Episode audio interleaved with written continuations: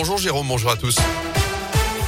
Et la une de l'actu, Montbrison va rendre hommage à Jean-Pierre Pernaud, l'emblématique présentateur du JT de 13h de TF1, décédé avant-hier à l'âge de 71 ans. Depuis, les messages de sympathie se multiplient. Et vous vous en souvenez peut-être, Jean-Pierre Pernaud était venu dans la Loire il y a près de trois ans. C'était en juin 2019 à Montbrison, donc, pour y présenter son journal télévisé en annonçant la victoire de la commune au concours du plus beau marché de France. Et sur ce même marché, demain matin, qu'un rassemblement est prévu pour lui rendre hommage avec une minute d'applaudissements. Les précisions du maire Christophe Basile Rádio Scoop desculpa. Ça va être peut-être à l'image de Jean-Pierre Pernaud quelque chose de finalement assez simple, c'est-à-dire se remémorer le temps fort en quelques minutes du journal TF1 au moment où il annonce euh, le plus beau marché de France. Ça coulait de source. Le Montbrison euh, restera marqué de la présence de Jean-Pierre Pernaud. Ça a non seulement marqué la commune en 2019, mais ça la marque encore. Il y a eu véritablement un avant et un après. C'est une personnalité certes, mais c'est une personnalité qui a emmené la population avec lui. Je vous le dis, une simplicité. Euh, l'émission démarrait à 13h bien évidemment. Eh ben, à 8h30 du matin, il allait saluer les forains, il allait discuter avec eux. On avait envie de travailler avec M. Pernaud.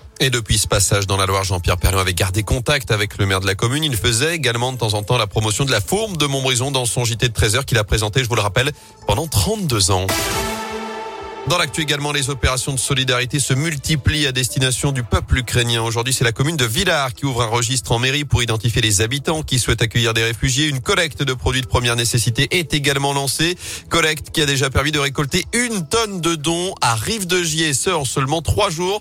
Des dizaines de sacs remplis de vêtements chauds, de médicaments, de produits d'hygiène, des couchages également. C'est la protection civile basée à Saint-Galmier qui les récupérera lundi pour faire partir un convoi vers l'Ukraine mercredi prochain. Notez par ailleurs qu'un nouveau rassemblement de soutien est prévu à 17h30 ce soir devant l'hôtel de ville du Puy-en-Velay. L'Ukraine qui accuse Moscou d'avoir recours à la terreur nucléaire après le bombardement ces dernières heures de la plus grande centrale d'Europe, celle de Zaporizhia dans le centre du pays. D'après le président Zelensky, les chars russes ont ouvert le feu sur la centrale au neuvième jour du conflit. L'incendie est désormais éteint selon les pompiers. Avis aux retardataires, c'est le dernier jour ce vendredi pour s'inscrire sur les listes électorales. Si vous voulez voter à la prochaine présidentielle, ça se passe uniquement en mairie aujourd'hui alors qu'Emmanuel Macron officialise sa candidature. Le chef de l'État va briguer un second mandat. Il le dit dans une lettre mise en ligne hier, publiée ce matin dans la presse quotidienne régionale. Je vous rappelle que le premier tour aura lieu dans un peu moins, un peu plus de cinq semaines. Ce sera le 10 avril prochain.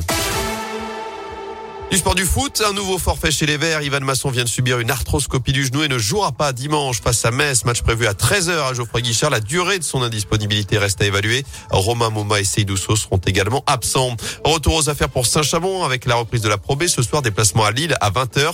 En première division, la chorale de Rouen recevra Dijon demain après-midi. Ce sera à partir de 15h15 à la Halle Vacheresse. Le coup d'envoi aujourd'hui des Jeux paralympiques à Pékin avec la cérémonie d'ouverture. Ça va durer 9 jours jusqu'au 13 mars prochain. Et puis du jamais vu aux eaux de Saint-Martin-la-Plaine, l'association Tonga Terre d'accueil annonce l'arrivée de six lions dans la Loire. Deux mâles, deux femelles et deux lionceaux qui ont débarqué lundi chez nous. Ils ont été confiés par les propriétaires d'un cirque après leur décision d'arrêter volontairement les spectacles avec les lions pour des raisons de santé. Et pour une fois, il ne s'agit pas donc d'une saisie d'animaux par les autorités. Des animaux qui sont en bonne forme a priori. Ils vont débuter une nouvelle vie ici, elle dit l'association. Nous espérons trouver un placement idéal pour le reste de leur vie.